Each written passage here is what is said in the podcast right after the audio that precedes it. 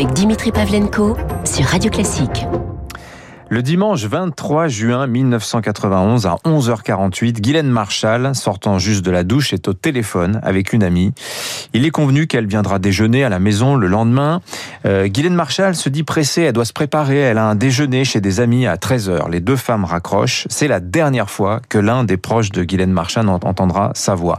Le lendemain soir, les gendarmes, alertés par les proches de Guylaine Marshall, découvrent son corps mutilé dans la chaufferie de sa maison, sur la porte de la cave qui elle aussi euh, est dans, dans ses sous-bassements de la maison, une inscription en lettres de sang.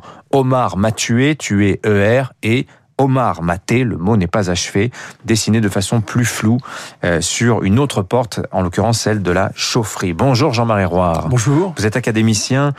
Euh, cette affaire Omar, Omar Radad, euh, vous obsède depuis maintenant 30 ans, puisqu'on est dans, la, dans le 30e anniversaire.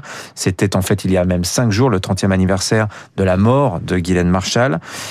Omar, la construction d'un coupable, vous avez consacré un livre à, à cette affaire en 1994 livre que vous avez écrit dans une espèce de fièvre en trois semaines.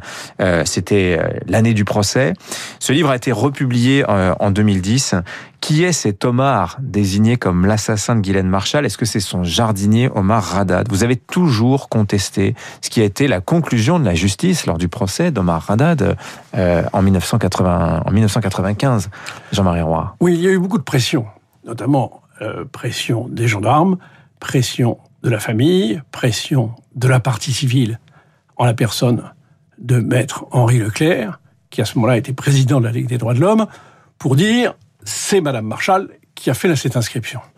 Or, à l'évidence, elle ne pouvait pas être elle pour des raisons pratiques. D'une part, il fallait voir, moi j'ai vu les photos de son corps, elle a été maltraitée, le foie perforé à deux endroits, un traumatisme crânien, et elle a été torturée donc elle ne pouvait pas écrire. En plus, la cave était, la, lumière était éteinte dans la cave et la porte fermée de l'extérieur. Donc, c'était pas possible que ce soit elle qui fasse cette inscription, surtout à deux endroits dans l'état dans lequel elle était. Et donc, la partie civile a, toujours dit c'est elle. Mais évidemment, à partir du moment où c'était elle, il y avait de fortes chances pour que ce soit Omar Haddad qui était le jardinier. Tout ça se passe un dimanche, je le rappelle. Ce jour-là, Omar Haddad ne travaille pas. Et euh, ça fait partie des éléments euh, un peu mystérieux. De la date. parce que la date, on a fait, il y a le 23 et le 24. Et au départ, les experts ont dit, ont remis un rapport en disant, c'est le 24. Très bien. Et à ce moment-là, l'avocat de l'époque a dit, euh, vous libérez mon client. Pourquoi? Ah ben Parce que le 24, il était à Toulon dans sa famille. Ah, pardon, je vous rappelle, et quelques jours plus tard, il remet un deuxième rapport en disant c'est le 23. C'est-à-dire qu'on a fait coller la date des experts, et vous savez que les experts auprès des tribunaux, ils sont entre la main des tribunaux hein, et, du juge d'instruction. Mhm. Et là, le juge d'instruction, et il faut bien le reconnaître, le juge euh, Jean-Pierre Renard, a été complètement entre les mains de la partie civile. Il a exécuté tout ce que lui demandait la partie civile. Mhm. C'est-à-dire, Maître Henri Leclerc, destruction du cadavre, Dix jours après le crime, on est compte, le cadavre, c'était la principale pièce à conviction. C'est comme ça qu'on pouvait mesurer les doigts. Enfin, hmm. Quand vous dites destruction du cadavre, c'est que le corps de Guylaine Marshall a été incinéré, extrêmement rapidement. Extrêmement rapidement, sans qu'il y ait eu aucune raison. De... Moi, hmm. j'ai découvert le caveau qui existait à Mougin, il n'y avait pas de raison d'incinérer. Et ensuite, on a fait détruire à la demande de la partie civile les photos, les, les pellicules qui étaient dans son appareil de photo pourquoi voulez-vous dire pourquoi les avoir détruites à la demande de la famille hmm. Donc il y a plein de mystères. Dès le départ, on se dit pourquoi est-ce hmm. que on instruit sans cesse à charge? Alors autre question qu'on se pose, c'est pourquoi l'on en reparle aujourd'hui de cette affaire 30 ans après les faits? Parce que euh, la science progresse, que des traces ADN sont en cours d'expertise qui pourraient être euh, pour Omar Radad qui depuis 30 ans euh, sa vie a totalement basculé, c'est quelqu'un aujourd'hui qui ne travaille plus, il est dans l'incapacité de le faire, il ne vit que pour obtenir une bonne fois pour toutes sa non-culpabilité, euh, parce que il y a des cold cases, euh, on connaît ça, ces affaires non résolues quelque part, l'affaire Omar Haddad, c'est un cold case. Il y avait ce coupable qui a été condamné, puis gracié par Jacques Chirac un an seulement euh, après sa condamnation. Euh, mais cette grâce, comment dire, c'est une reconnaissance indirecte de non-culpabilité. On a donc un meurtre euh, un assassinat, mais dont on n'a pas l'assassin depuis 30 ans. Et vous êtes convaincu, vous n'êtes pas le seul, Jean-Marie Roire, qu'Omar Haddad n'a rien à voir dans cette histoire.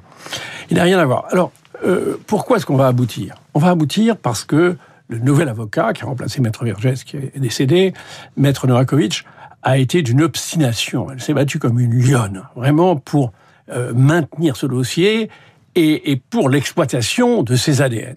Donc, Maintenant, on est à peu près, on est quasiment sûr, ce n'est plus qu'une question de formalité, c'est à la justice, à la Cour de cassation, de décider, mais il n'y a pas l'ADN d'Omar Radad dans la cave. En revanche, il y a deux ADN très suspects, dont l'un est, fiché au FNEG, c'est-à-dire le, fichier des, des, des, grands criminels.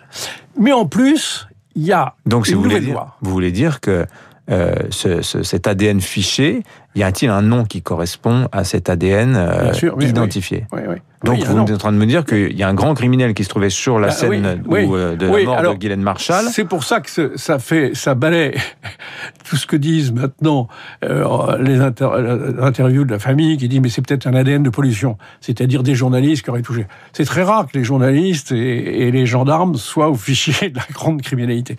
Mais l'autre aspect qui rend vraiment euh, cette euh, révision, je veux dire, quasiment certaine, c'est la nouvelle loi. Il y a une loi qui a été faite le, 20 juin 2014 par Georges Fenech et Alain Touret, mmh. deux députés, un de droite et un de gauche, qui ont élargi complètement la, la saisine et l'organisation de la loi sur la révision. Et ça, c'est une loi excessivement importante parce que vous savez, il faut leur rendre hommage parce que on, on, est plutôt dans la répression aujourd'hui. On, on s'intéresse peu aux libertés publiques et ça, vous savez, il y a eu, il n'y a eu que 11 révisions depuis 1945. Et grâce à cette loi, on va pouvoir élargir ces révisions et c'est un, un apport formidable vraiment pour les, mmh pour les innocents, parce que parce qu'il y en a eu des il y a eu des innocents. Enfin, on va pas faire toute l'histoire des, mhm. des, hommes qui ont été innocentés.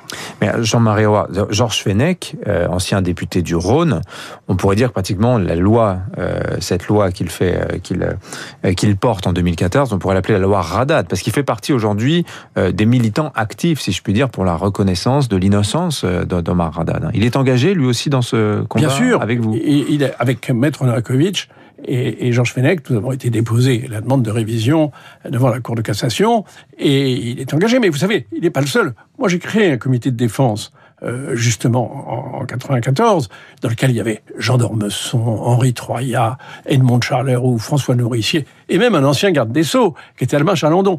Donc, il y avait énormément de gens qui considéraient que Omar était innocent, mhm. et, vraiment c'est une, c'est une reconnaissance simplement mhm.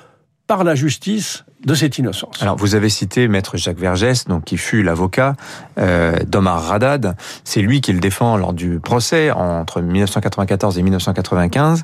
Et il a ces paroles, Jacques Vergès, euh, au moment euh, du, de la condamnation de, de, son client. Je vous propose de la réécouter. Je persiste, je signe et je souligne deux fois. Je dis par exemple que quand j'ai parlé de que Omar avait été condamné parce qu'il était maghrébin, j'ai été trop discret. Je dis qu'il a été condamné parce que le président Jean, conseiller à la cour d'appel d'Aix et président de la cour d'assises des Alpes-Maritimes, a, a eu envers lui une attitude raciste. Voilà, et il poursuit, c'est la célébration de l'anniversaire du centenaire de l'affaire Dreyfus. Il y a 100 ans, on condamnait un officier qui avait le tort d'être juif. Aujourd'hui, on condamne un jardinier parce qu'il a tort d'être le tort d'être maghrébin. Faut se rappeler quand même l'époque dans laquelle se déroule cette affaire euh, Omar Radad. Euh, il y a cette conviction euh, dans dans la famille, notamment de Guylaine Marshall, qui qui, qui considère que Omar Radad est l'assassin. Il y a cette conviction que si le meurtrier avait été français, s'il avait eu un nom français, jamais cette affaire n'aurait eu une telle résonance. La politisation de l'affaire, parce que Omar Haddad est marocain. Vous y croyez, vous, Jean-Marie Roy? Croyez-vous que je me sois engagé avec tous ces membres que j'ai cités du hmm. comité de défense parce qu'il était marocain? Vous savez, Omar Haddad a une phrase. Non, non, je ne sais pas votre engagement que je non, questionne. Non, mais l'ensemble, l'ensemble. Voilà, c'est le contexte en fait. Omar, Omar Haddad lui-même a une très belle phrase me concernant. Il dit Roi ne m'a pas défendu. Il a défendu la justice, il a défendu la France. C'est ça le combat. C'est ça le combat. C'est le combat, pas d'un maghrébin, le combat d'un pauvre, de quelqu'un qui n'a aucun moyen de se défendre, hmm. de, se défendre face à toute une organisation, une confraternité judiciaire, le bâtonnier du Grand Rue, qui faisait partie de la famille de la victime, et Maître Henri Leclerc, qui est président de la Ligue des droits de l'homme. C'est pour ça que la phrase de, de, de Vergès, il faut bien voir ce qu'elle signifie. Elle signifie, elle s'adresse à Henri Leclerc, président de la Ligue des droits de l'homme. C'est-à-dire que Vergès dit euh, la, Ligue des droits de l'homme a été créée au moment de l'affaire Dreyfus, hmm. et maintenant, on voit la Ligue des droits de l'homme qui est en train d'accabler Omar Haddad. Vous voyez Et c'est pour vraiment, et c'est vrai que la position de, euh, d'Henri Leclerc est très bizarre, parce que, hmm. ou bien il était idiot, ce que je crois pas, ou bien il était malhonnête, hmm. malhonnête intellectuellement. Vous voyez et que vraiment on voit pas pourquoi il s'était engagé dans cette affaire. Lui qui était le spécialiste justement des erreurs judiciaires et le spécialiste justement des, des, des, des manigances euh, hmm. des gendarmes. Vous avez pu échanger avec lui, euh, Maître Leclerc, justement, sur cette affaire en privé, hors de, de, de, cette, cette, euh, querelle publique qui vous opposait Non mais, vous savez, on, peut, on ne peut pas, à partir du moment où il répète euh, dur comme fer, mhm. que c'est Omar qui a fait cette inscription, et que je dis c'est absurde, et que comment voulez-vous qu'il entende mhm. Et encore maintenant, parce que maintenant, il pourrait faire son mea culpa, puisque il est prouvé qu'Omar n'était pas dans la cave, et que un criminel y était. Il pourrait dire Bon, pardon, je me suis trompé. Mhm. Parce que quand même, c'est à cause de lui qu'un homme a fait 30 ans de prison. Et je vous signale que ces 30, ces 30 ans de détention, il a été condamné, Omar Haddad, avec les circonstances atténuantes. C'est vrai. Qu'est-ce que ça veut dire? Ça ne veut rien dire, parce que quand vous voyez le corps, je vous en ai parlé... 18 euh, ans de, il est condamné à 18 ans de réclusion criminelle, oui. le 2 février 95 au soir, et effectivement, il est reconnu coupable du crime avec circonstances atténuantes. Il y a quelque chose d'absurde, vous avez. C'est absurde. Ça veut dire dans cette décision. que le président a fait pression, d'ailleurs, le journal VSD s'en a fait l'écho, a fait pression sur les jurés, et qu'il a dit, vous le pensez qu'il était innocent, moi je pense qu'il est coupable, coupons la poire en dos coupant la poire en deux, et ce qui aboutit à cette décision, mais absurde, ça ne tient pas une seconde. C'est un meurtre abominable qui méritait la détention perpétuelle. Mmh. Euh, D'ailleurs, la grâce de Jacques Chirac, un an après, quelque part, constitue un désaveu de la décision de, de, justice. Elle se, on se, il se dit aujourd'hui, c'est de notoriété publique, qu'il y a une forte pression du roi du Maroc à l'époque pour. Bon, je ne crois pas que ce soit vraiment à l'honneur de Jacques Chirac. Non, je crois que si. Qu'est-ce qui Jacques Chirac Qu'est-ce qui n'était pas l'honneur de Jacques bah, Chirac Cette négociation avec le roi du Maroc. C'est pas au roi du Maroc de, demander la, la, une, la grâce de, de. C'est à la France elle-même de se prendre en main, de se dire qu'on est le pays de Montesquieu. On est assez grand pour savoir ce que c'est que la justice, mhm. et pas le roi du Maroc. Bon. Non, c'est franchement, c'est pas, c'est pas ça. Je crois que euh, ce qui est important, c'est en effet que euh, le, roi du Maroc est intervenu, mais euh, Jacques Chirac aurait dû faire ce qu'avait fait d'ailleurs, je crois, Mitterrand, c'est-à-dire demander un recours dans l'intérêt de la loi. Et ça, le, le, ministre de la Justice, le ministère public aurait pu intervenir. Ça, ça aurait été très noble. Mais parce qu'on va avoir ce résultat, moi j'ai fait une lettre ouverte au, président Hollande pour lui demander de faire un recours dans l'intérêt de la loi. Et ils n'ont pas fait. Ça prouve qu'en France, on n'a pas vraiment un souci extrême de la justice. On a un grand souci de la répression, mais les innocents, ça nous intéresse hmm. beaucoup moins. Euh, Jean-Marie Roy, la suite de l'affaire Radat, donc maintenant, c'est quoi? C'est octobre, novembre, on aura les conclusions de ces, de ces analyses ADN il y aura une, une audience, et là, euh, les conclusions, on les a déjà, hein, et à ce moment-là, la, la, la, la, Cour de, de, révision prendra sa décision, elle dira, ou bien elle casse, elle reconnaît l'innocence euh, d'Omar Haddad, c'est une possibilité, la deuxième possibilité, c'est d'ouvrir un nouveau, euh, un deuxième procès.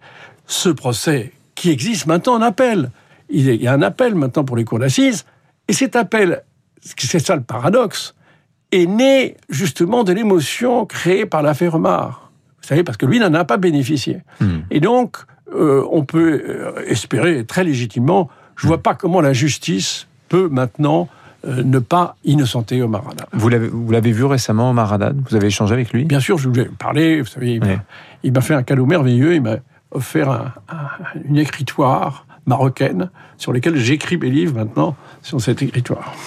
Merci Jean-Marie Roire, académicien, d'être venu nous voir. Je rappelle le titre du livre que vous aviez écrit à l'époque, Omar, La construction d'un coupable, réédité donc en 2010, et puis votre dernier livre, Ce pays des hommes sans Dieu, que vous, étiez venu nous parler il y a quelques semaines, paru chez Bouquin. Merci à vous. Merci. Bonne semaine. 8h56, Franck